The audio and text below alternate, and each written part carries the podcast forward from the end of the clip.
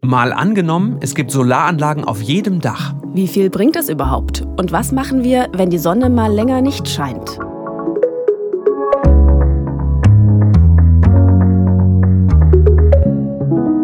Moin, mein Name ist Justus Kliss. Und ich heiße Vera Wolfskämpf. Hallo. Wir beide arbeiten im ARD Hauptstadtstudio in Berlin und wir schauen uns ja hier im Tagesschau-Podcast immer eine Idee für die Zukunft an und spielen die durch. Schön, dass ihr wieder dabei seid. Wir melden uns zurück aus der Sommerpause mit einem sonnigen Thema. Wie sinnvoll wäre es, auf allen Dächern in Deutschland Solaranlagen zu installieren? Gerade geht es ja immerzu um die Frage, wo unsere Energie herkommt. Und seit dem Krieg, den Russland in der Ukraine angefangen hat, ist klar geworden, wie abhängig wir sind. Zum Beispiel beim Gas, das wir ja größtenteils aus Russland bekommen haben und jetzt nicht mehr. Zuallererst ist der Ausbau der erneuerbaren Energien ja wegen des Klimawandels ein großes Ziel. Aber ein weiterer Vorteil von Sonne und Wind, da sind wir eben nicht so abhängig von anderen Ländern. Und da geht es ja auch immer wieder um die Frage, soll es eine Pflicht geben, auf allen Dächern Solaranlagen zu bauen? Und wenn es so wäre, könnte sich die Tagesschau in der Zukunft vielleicht hier so anhören. Nach der jahrelangen Energiekrise sind im Sommer zum ersten Mal die Energiekosten für private Haushalte gesunken. Grund ist laut Bundesnetzagentur, dass inzwischen auf fast allen Dächern Solaranlagen installiert sind. Viele Haushalte konnten damit Strom und Wärme selbst erzeugen. Auch die neu gebauten Speicher sind befüllt. Mit Blick auf den Winter gibt es dennoch die Sorge, dass alte Kohlekraftwerke wieder hochfahren müssen. Unser Zukunftsszenario ist ja für manche schon längst Realität. Also auf mehr als 1,3 Millionen Dächern von Ein- und Zweifamilienhäusern stehen nämlich schon Solaranlagen. Und da hast du dir mal ein Beispiel rausgesucht, Justus. Genau, in Konstanz in Baden-Württemberg bei Tobias Böcklein. Der hat seit fünf Jahren eine Solaranlage auf dem Dach und ich habe ihn gefragt, was in seinem Alltag seitdem anders läuft, außer dass der Strom aus der Solaranlage kommt. Ansonsten hat sich verändert vielleicht natürlich ähm, schon, dass ich die Waschmaschine, die Spülmaschine eine Zeit lang dann immer dann angemacht habe, wenn es auch die Sonne geschieden hat. Jetzt habe ich seit ein paar Wochen, tatsächlich erst nach fünf Jahren, auch einen Speicher. Jetzt hat sich das Ganze umgedreht. Also jetzt versuche ich tagsüber den Speicher voll zu kriegen und eher abends äh, und nachts dann die Spülmaschine anzumachen. Wie viel von Ihrem eigenen Bedarf an Energie deckt eigentlich die Solaranlage? Also jetzt, seit ich den Speicher habe, hat sich das nochmal deutlich gewandelt. Jetzt mal nicht von der Wirtschaftlichkeit gesprochen. Ich würde mal behaupten, dass man so von April bis Oktober wahrscheinlich komplett ohne Strom von außen auskommt. Jetzt nicht, wenn ich lange Strecken mit dem Auto fahre, das ist klar. Aber, aber so, also diesen Grundbedarf, den ich hier habe, den deckt die bei weitem. Es ist eher eher so, dass man nur ungefähr 30, trotz allem nur 30 Prozent, ich versuche das gerade auf 40 Prozent zu steigern, überhaupt ähm, ausnutzt für den Eigenverbrauch. Inwieweit hängt das eigentlich vom Wetter und der Jahreszeit ab? Klar, Januar, Februar, November, Dezember sind schwache Monate. Da ist aber immer noch so, dass ich nicht alles ausnutze. Das hat eben was damit zu tun, dass man nicht immer dann, wenn die Energie da ist, sie auch braucht und nutzt. Das ist ja das eigentliche Grundproblem dieser ganzen Photovoltaik, das eigentlich ein Speicherproblem ist. Ansonsten, was mich überrascht hat, war, dass es nicht so ist, dass im August unbedingt jetzt am meisten ähm, Energie kommt, sondern das kann durchaus auch mal an einem sonnigen Apriltag sein oder an einem Septembertag, einfach weil ähm, die Temperatur auch eine Rolle spielt. Wenn es zu heiß ist, arbeiten die Solarzellen auch nicht optimal. Was passiert da mit dem überschüssigen Strom, wenn sehr viel Sonne scheint und Sie mehr Strom produzieren, als Sie verbrauchen? Ich habe eine Reihenfolge. Der Strom vom Dach, der wird erst im Haus verbraucht. Dann, wenn ein Auto dranhängt, an der Wallbox ins Auto geladen. Dann, wenn die nicht dranhängt, in die Batterie.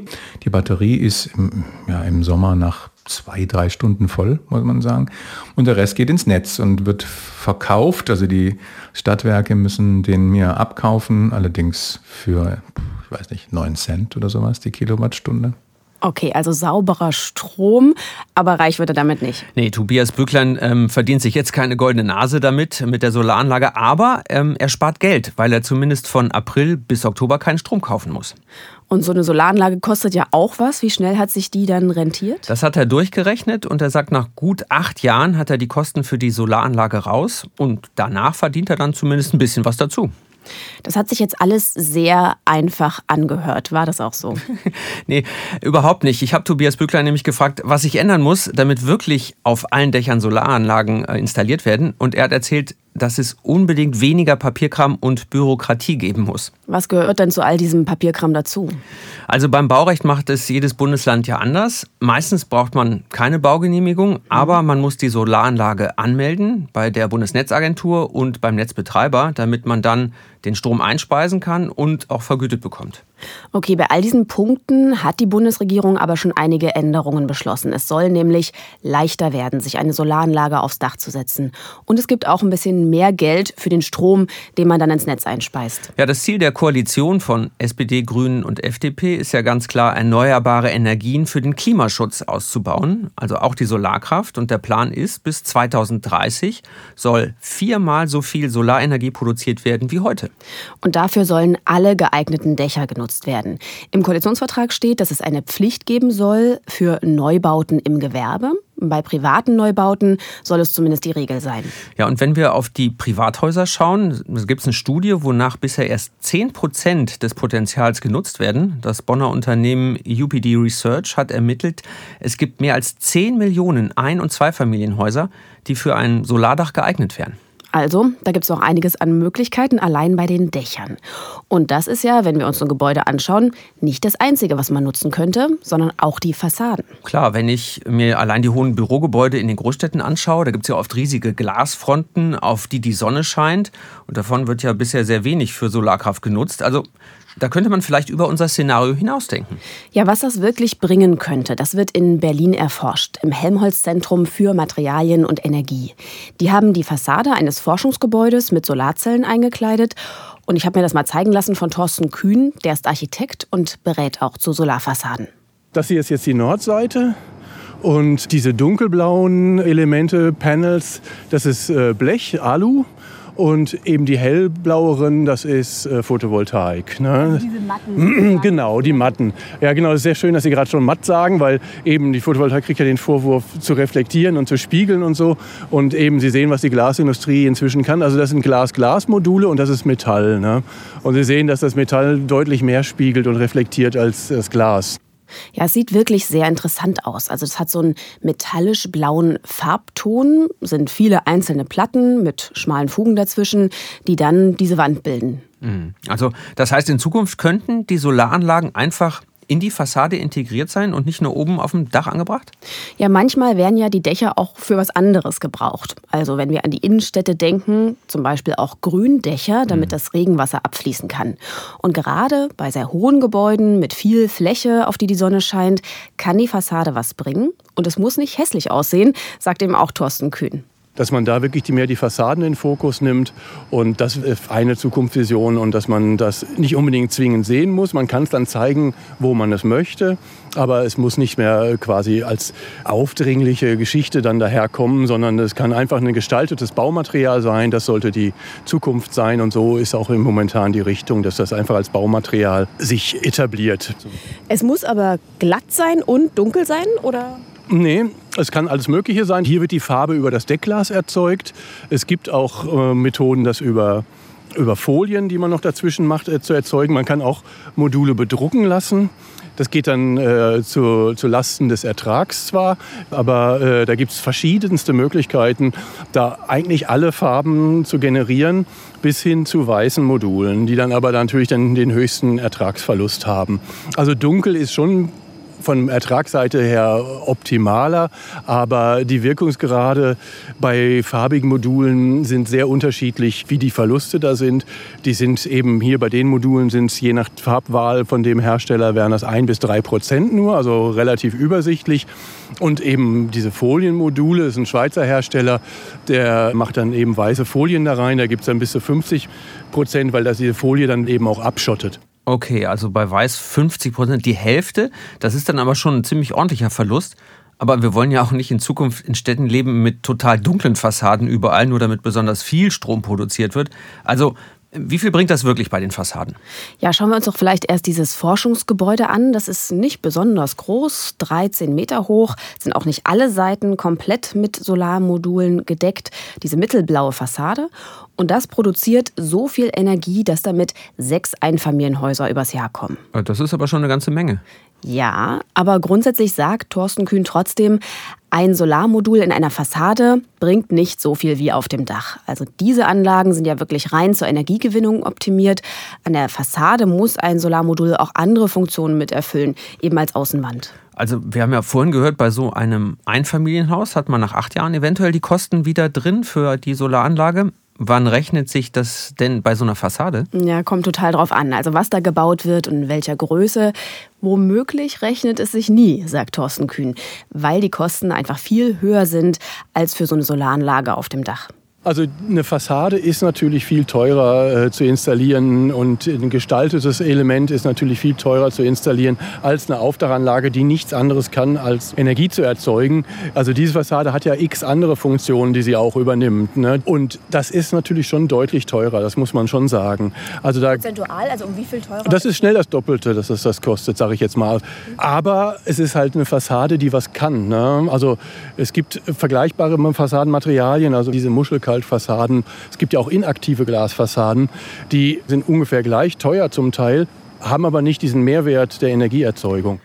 Also Solarfassaden sind jetzt nicht die beste Lösung, wenn man Kosten und Nutzen abwägt. Mhm. Aber es sind eben große Flächen, die wenigstens etwas Ertrag bringen. Also vielleicht ist es in den Städten der Zukunft zumindest ein Element. Ja, und es gibt ja noch viel mehr. Also wenn wir uns öffentliche Plätze vorstellen, da gibt es Ideen für große Sonnenschirme, die dann auch Solarenergie erzeugen oder Wege und Tunnel, die überdacht sind, Lärmschutzwände. Das alles könnte man mit Solarpanelen decken mhm. und selbst Fahrzeugdächer oder Straßenbelege könnte man in Zukunft nutzen.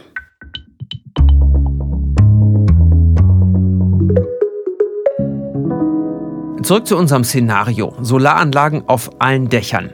Wie viel von unserem Energiebedarf können wir denn damit decken? Darüber habe ich mit Volker Quaschning gesprochen. Er ist Professor an der Hochschule für Technik und Wirtschaft Berlin. Die machen sehr viele Untersuchungen dazu, wie viel Solarkraft bringen kann.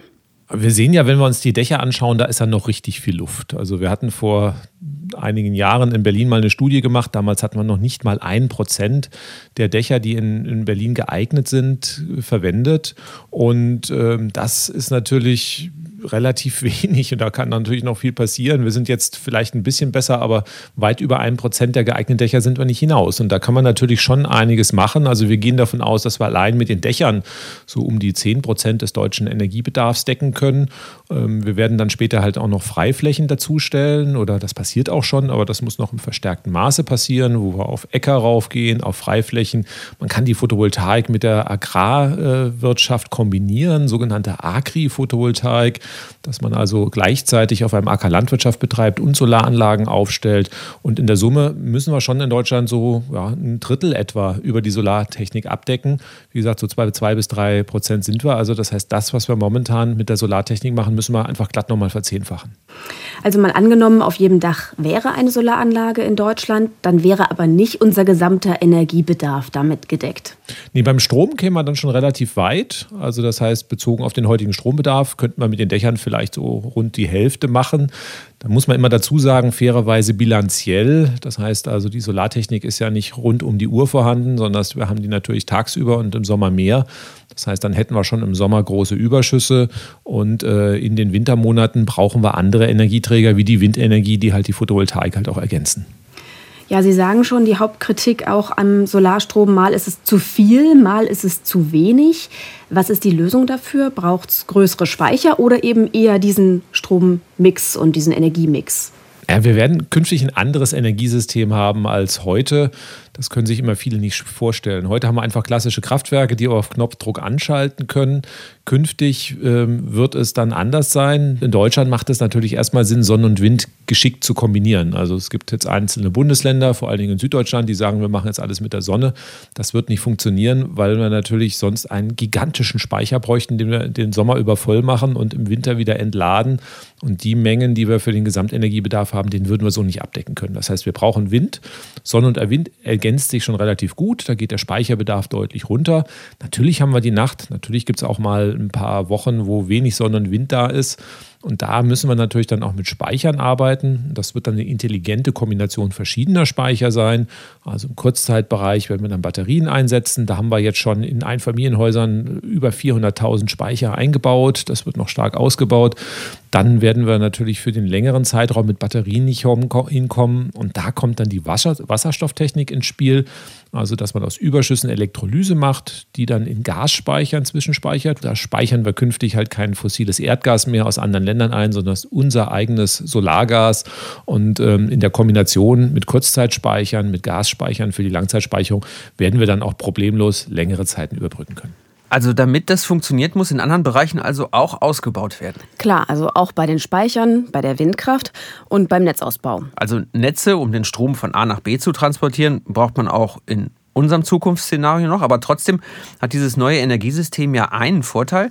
Der Strom kann hauptsächlich da produziert werden, wo er verbraucht wird. Ja, das ist ja gemeint, wenn man von dezentraler Energieversorgung spricht. Also es ist nicht mehr so, dass es ein riesiges Kraftwerk gibt und von dort wird die Energie an alle verteilt. Und es ist auch nicht mehr so, dass wir an einer Gasleitung hängen, die eventuell gerade wegen eines Krieges weggesprengt wird. Welche Nachteile das hat, spüren wir ja gerade bei den Preisen. Ja, und der Vorteil unseres Szenarios wäre schon, dass wir auch unabhängiger sind. Zum Beispiel Tobias Bücklein aus Konstanz mit seiner Solaranlage auf dem Dach. Wenn er seinen Speicher auflädt, kommt er ja immerhin eine Woche damit klar. Gut, also wenn es mal einen längeren Stromausfall gibt. Aber über den Winter kommt er natürlich nicht damit. Nee, nee. Das zeigt auch, ein bisschen größer muss man schon denken dabei. Es geht ja nicht nur darum, dass jedes Haus sich komplett alleine versorgen kann, sondern zum Beispiel, dass man auf Quartiere guckt und Regionen bezogen das denkt, dass mhm. die miteinander vernetzt sind, wo dann natürlich aber auch die Windkraft und die größeren Speicher dazugehören. Also dezentral ja, aber schon größer gedacht. Ja, und wir landen immer wieder bei der Frage, was bringen die kleinen Solaranlagen auf jedem Dach? Also wirtschaftlicher ist in den allermeisten Fällen ähm, die, die große Anlage auf der freien Fläche. Das sagt Andreas Lutschak. Er ist Professor an der Fachhochschule Kiel und beschäftigt sich auch mit der Wirtschaftlichkeit von Photovoltaik, kurz PV. Und er ist nicht ganz so begeistert von der Idee, auf jedem Dach eine kleine Solaranlage zu haben. Man muss auch sagen, dass ungefähr 85 Prozent der jetzigen PV-Leistung von größeren Anlagen äh, größer 10 Kilowatt Peak stammt. Also das hat sich auch schon bis jetzt gezeigt, dass eigentlich dieser Fortschritt vor allem mit Großanlagen in dem notwendigen Tempo machbar ist und diese Kleinanlagen ähm, dann ja als Ergänzung gut sind, aber halt nicht die alleinige Lösung sein können. Was wir bei den Windanlagen ja erleben, die Städter sind froh, wenn sie den Strom haben von den Windanlagen. Aber die Landbevölkerung sagt, Dankeschön, jetzt haben wir hier die Windräder. Das Gleiche droht doch eigentlich auch dann mit großen Solarflächen auf dem Land, die, wie Sie schon sagen, in Konkurrenz mit der Landwirtschaft treten, oder? Also es ist natürlich so, dass der der Anblick einer Solaranlage vielleicht ein bisschen angenehmer ist für manche als der Anblick einer großen Windanlage. Ich meine, Solaranlagen machen auch keine Geräusche, ist auch schon mal ein Vorteil. Äh, und was den Konkurrenz zur Landwirtschaft angeht, da gibt es ja auch Lösungen, äh, dass man zum Beispiel die Module höher baut, auf höheren Ständern baut, dann auch noch ähm, Traktoren drunter durchfahren können. Man kann auch extensive äh, Landwirtschaft parallel zu diesen ähm, großen Anlagen betreiben. Und man muss auch sagen, dass die großen Flächen, die wir für Biosprit und Biogaserzeugung verwenden, natürlich auch nicht sehr ökologisch sind und man sich da überlegen sollte, ob die Flächen nicht mit PV-Anlagen sinnvoller zu nutzen sind. Und man kann eigentlich mit PV deutlich mehr Energie erzeugen als durch Pflanzen große Solarfelder, also statt Raps oder Mais. Ja, aber es, es gibt auch durchaus Kritik aus der Landwirtschaft daran, weil die Befürchtung schon ist, dass dann Solarparkinvestoren den Bäuerinnen und Bauern das Land streitig machen. Da ist also die Frage, wie genau das aussieht, also vielleicht auch welche gesetzlichen Vorgaben es gibt. Wenn zum Beispiel die Solarmodule auf Gewächshäuser montiert werden oder wenn die Anlagen so hoch sind, dass darunter die Felder bestellt werden können, dann lässt sich das ja womöglich kombinieren. Ja, also das Hauptargument von Andreas Lutschak ist, das kostet alles viel Geld und das sollte man eben nur da ausgeben, wo es am meisten bringt in Sachen Leistung und Klimaschutz auch weil die ganzen Solaranlagen ja von irgendwem gebaut werden müssen. Also er ist dafür, die Arbeitskraft dafür sinnvoll einzusetzen. Ja, das haben uns tatsächlich alle erzählt, mit denen wir gesprochen haben. Es fehlt an Leuten. Beim Handwerk, bei den Ingenieuren. Da braucht es für unser Zukunftsszenario mehr Ausbildung oder Spezialisierung in diesem Bereich. Und Frauen, müssen wir sagen. Da haben wir nämlich für unsere Interviews diesmal leider vergeblich gesucht. Allerdings. Und das Personal ist das eine, aber auch das Material. Schon jetzt wartet man ja ein paar Monate auf eine Solaranlage und die Produktion muss also ausgebaut werden und am besten auch in Deutschland und in Europa. Sonst machen wir uns da wieder von anderen Ländern abhängig. Das würde sich auch lohnen. Das hat das Fraunhofer Institut ISE in Freiburg durchgerechnet. Wenn unser Energiesystem komplett auf Erneuerbare umgestellt ist, müssen die Solaranlagen ja auch ständig erneuert werden. Da geht es um 40 Millionen Solarmodule jährlich. Damit lassen sich mehrere Milliarden Euro verdienen. Und da ist natürlich auch Recycling dann am Ende ein Thema. Es gibt jetzt schon Firmen, die alte Solarmodule wieder erneuern, sodass die wieder eingesetzt werden können oder zumindest Teile davon wiederverwertet werden.